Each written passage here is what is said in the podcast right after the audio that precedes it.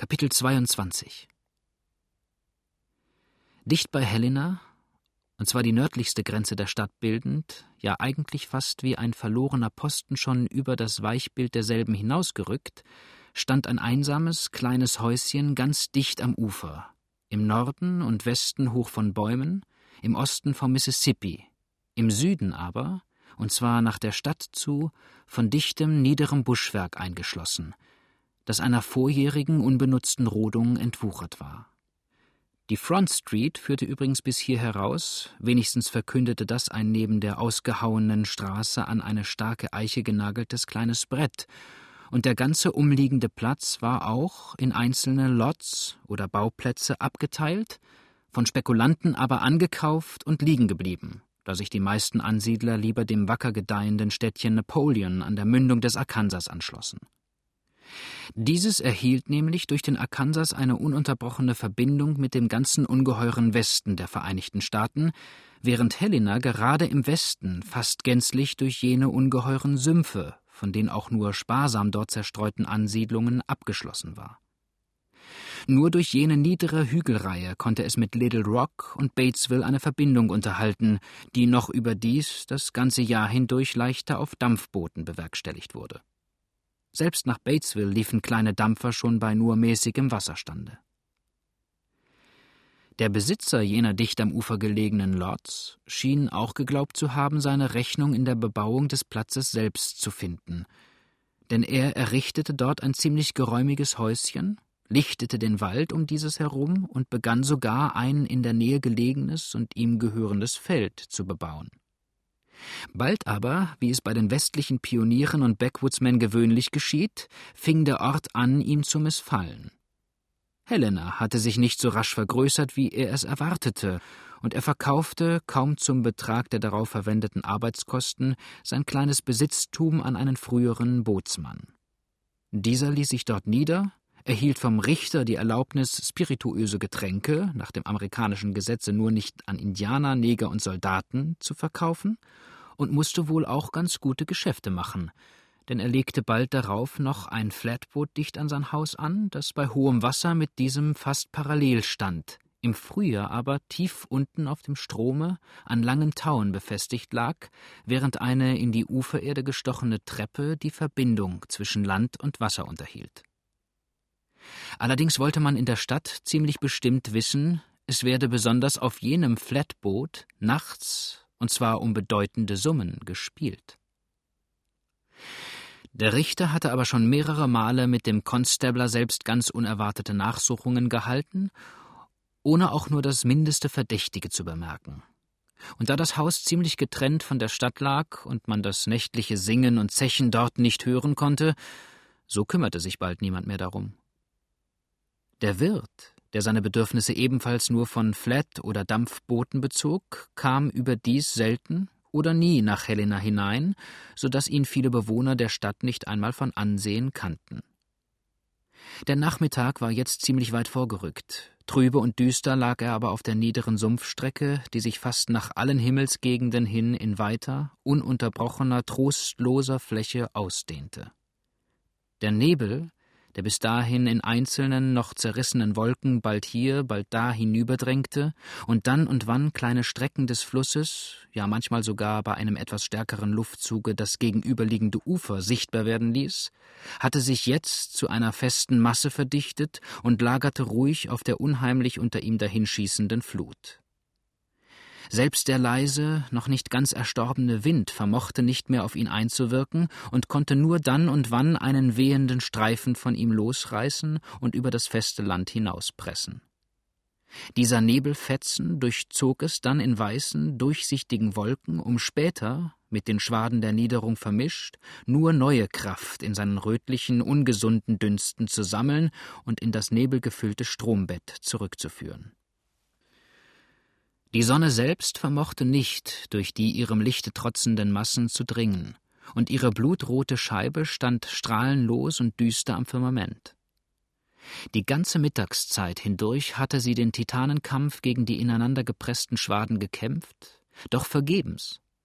und jetzt schien es fast, als ob sie voll zornigen Unwillens das unerfreuliche Ringen aufgebe und ernst und mürrisch in ihr waldumschlossenes Lager niedersteige.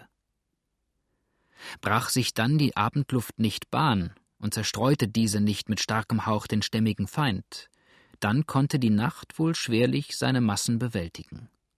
Feuchter Nachttau und der Atem der schlummernden Erde nährten ihn mehr und mehr, so dass er sich noch nach allen Seiten ausbreitete und zuletzt sogar den Wald bis zum Rande mit milchweißem Schaum erfüllte, was ihm am Tage nicht möglich gewesen war. Das dicht am Ufer stehende kleine Haus befand sich ebenfalls im Bereiche dieser Schwaden oder doch wenigstens so dicht an der Grenze derselben, dass bei jedem nur leise herüberwehenden Luftzug der ganze Drang des Nebels sich über das Gebäude hinwälzte und es förmlich umhüllte. Wenig schien das aber die darin versammelte lustige Schar von Bootsleuten zu kümmern, deren Lärmen und Johlen nur einmal und selbst da nur auf Sekunden unterbrochen werden konnte, als ein augenscheinlich nicht zu ihnen gehörender, sehr modern und elegant gekleideter Mann eintrat und rasch, ohne links oder rechts zu sehen, den menschengedrängten Raum durchschritt und gleich darauf in einer Tür verschwand, die zu dem hinteren Teil des Gebäudes führte.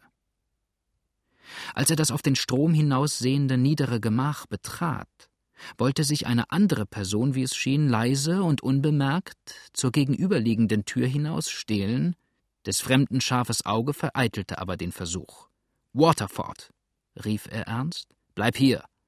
Ich will jetzt nicht untersuchen, weshalb ihr euren Posten verlassen habt. Ich bedarf eurer. Später werdet ihr vielleicht darüber Rechenschaft zu geben wissen.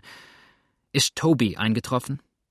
Nein, Kapitän Kelly, lautete die demütig gegebene Antwort des sonst wild und trotzig genug aussehenden Burschen, der mit dem einen funkelnden Auge, das andere hatte er in einem Gouchkampf verloren, scheu unter den grauen, buschigen Augenbrauen hervorblinzelte. Nein, rief Kelly und stampfte unmutig den Boden. Dass die Pest seine faulen Sohlen treffe. Schicke ihm rasch jemanden entgegen. Er muss unterwegs sein und noch heute Nacht auf der Insel eintreffen. Rasch. Sende Belwy. Der ist leicht und kann dem Rappen eher etwas zumuten. Er soll sich übersetzen lassen und reiten, bis ihm das Ross unter dem Leibe zusammenbricht. Und halt, noch eins. Sobald ihr drüben das Raketenzeichen seht, braucht ihr keine weiteren Befehle von mir abzuwarten. Ihr wisst dann, was ihr zu tun habt. Seid aber schnell und sendet alle, die ihr auftreiben könnt, und zwar alle, auch zu augenblicklicher Flucht gerüstet. Der Einäugige verschwand durch die Tür, und der Kapitän schritt mit fest verschlungenen Armen und schweigend, wohl mehrere Minuten lang rasch im Zimmer auf und ab. Endlich blieb er vor Thorby, dem Wirt dieser Diebesspelunke, stehen, der ihm ehrfurchtsvoll, mit der Mütze in der Hand, zuhörte und sagte mit leiser, aber schneller Stimme es wird hoffentlich in kurzer Zeit ein Bote von dem See hier sein. Der soll mir augenblicklich auf die Insel folgen, auch dann, wenn es Sander selbst ist. Ich muss ihn sprechen. Im Übrigen haltet euch heute und morgen ruhig, entfernt alles, was bei einer etwaigen Hausdurchsuchung Verdacht erregen könnte, und seid wachsam, dass mir die Burschen an den Raketen ihre Plätze nicht verlassen. Vielleicht ist die Vorsicht nur noch. Kelly horchte auf denn heftiges und rasches Pferdegetrappel ließ sich im nächsten Augenblick hören und hielt, wenn ihn sein Ohr nicht täuschte, vor der Tür. Thorby glitt hinaus, um den Besuch zu erkunden, kehrte aber auch gleich darauf mit dem erschöpften Sander zurück, der in den fremden Kleidern mit den flatternden Haaren, den Hut hatte er unterwegs in den Büschen verloren, gar wild und verstört aussah. Sendet einen Boten zu Kelly, waren die ersten Worte, die er dem Wirt leise zurief. Aber rasch, rasch, rasch! Habt ihr die Ohren verstopft, Holzkopf? Einen Boten sollt ihr zu Kelly senden. Der Kapitän ist hier, sagte endlich der durch die wilde Anrede und das wunderliche Aussehen Sanders erstaunte Wirt. Er hat schon nach eurem eigenen Boten gefragt. Ohne ein weiteres Wort des Alten abzuwarten, schob ihn der junge Mann zur Seite, warf sich die Haare aus der Stirn und trat rasch in den mit Gästen gefüllten Raum. Lauter Jubelruf schallte ihm hier entgegen, und von mehreren Seiten hoben Einzelne die Becher zu ihm auf, dass er mit ihnen trinken solle. Aber nur einen Becher ergriff er, leerte ihn, ohne es auch nur erst der Mühe wert zu halten, zu prüfen, was er enthalte, bis auf die Hefe, und trat dann, nicht einmal mit einem Kopfnicken dafür dankend, rasch in die vorerwähnte Tür, die er hinter sich verriegelte. Kelly war allein und fasste ihn scharf ins Auge. Sander aber, der nur einmal den Blick scheu im Kreise umhergeworfen hatte, um sich vor allen Dingen zu überzeugen, dass niemand weiter seine Worte hörte, trat dicht an den Kapitän heran und flüsterte leise Wir sind verraten. Erstaunt sah er zu dem Führer auf, der, anstatt, wie er es erwartete, vor der fürchterlichen Botschaft zurückzuschrecken, den ruhigen, kalten Blick fest auf ihn geheftet hielt. Das Einzige, was er darauf erwiderte, war Weshalb habt ihr euren Auftrag nicht erfüllt? Sander, hierüber fast außer Fassung gebracht, zögerte einen Augenblick, und Kelly, der gewohnt war, in der Seele der Menschen zu lesen, durchschaute ihn im Nu. Der junge Verbrecher aber, vielleicht mehr durch des Kapitäns Betragen als durch die Frage überrascht, sammelte sich gleich wieder und erzählte nun so kurz, aber auch so genau wie möglich die Vorgänge bei Lively's bis zu des Mulatten Geständnis, bei dem Cook und der Doktor Zeuge gewesen waren. Seine Gründe, weshalb er zu solcher Zeit den Mulatten nicht verlassen durfte, waren, das wusste er auch recht gut, wichtig genug und alle Nebenpläne mussten jetzt fallen, wo es galt, das Leben vor den aufmerksam gewordenen Bewohnern des Staates zu retten. Kelly erwiderte ihm keine Silbe, sondern trat nur an das kleine, auf den Strom hinausgehende Fenster und blickte sinnend in das weiße Nebelmeer hinaus, das seine Fläche bedeckt hielt. Sander schritt unterdessen ungeduldig auf und ab, bis ihm das lange Schweigen peinlich wurde und er es mit einem halb ängstlichen, halb trotzigen nun, Sir, brach. Nun, Sir, wiederholte der Kapitän und wandte sich langsam gegen ihn. Das, was ich lange befürchtete, ist endlich eingetroffen. Und es wundert mich weiter nicht, als dass diese sonst so scharfsichtigen Waldläufer mit all ihrem gepriesenen indianischen Spürsinn die Sache nicht früher herausbekommen und uns jetzt vollkommen Zeit gegeben haben, unsere Schäfchen ins Trockene zu bringen. Ins Trockene? fragte Sander erstaunt. Verdammt wenig Schafe sind's, die ich ins Trockene gebracht habe. Ich hoffte auf die morgige Teilung der in euren Händen befindlichen Vereinskasse. Ich habe mich so verausgabt, dass ich nicht einmal die Kajütenpassage nach New Orleans bezahlen könnte. Ins Trockene bringen. Zum Henker, Kapitän, ihr nehmt die Sache verdammt kaltblütig. Wisst ihr denn, dass uns die verdammten Schufte in jedem Augenblick hier auf den Hacken sitzen können? Doch noch eins. Ich muss euch um Vorschuss bitten, Sir. Man weiß doch jetzt nicht, wie die Sachen stehen und was einem passieren kann, und da ist's gut, wenigstens so viel in der Tasche zu haben, um vielleicht für den Augenblick eine kleine Reise machen zu können. Schießt mir 500 Dollar vor und zieht sie mir morgen Abend von meinem Anteil ab. Ich muss auch in den Kleiderladen in Helena gehen und mir neue Sachen beschaffen. Ich sehe wahrhaftig wie eine Vogelscheuche im Herbst aus und kann mich gar nicht so vor den Damen wieder sehen lassen. Ihr tätet überhaupt besser, euch von denen heute etwas fernzuhalten, sagte Kelly ruhig lächelnd. Wie ich gehört habe, ist dort Besuch angekommen. Besuch? Was für Besuch? Ist Lively schon hier? Nein, Damenbesuch. Mrs. Hawes aus Sinkville. Unsinn! Lasst euren Scherz jetzt! Donnerwetter, Mann!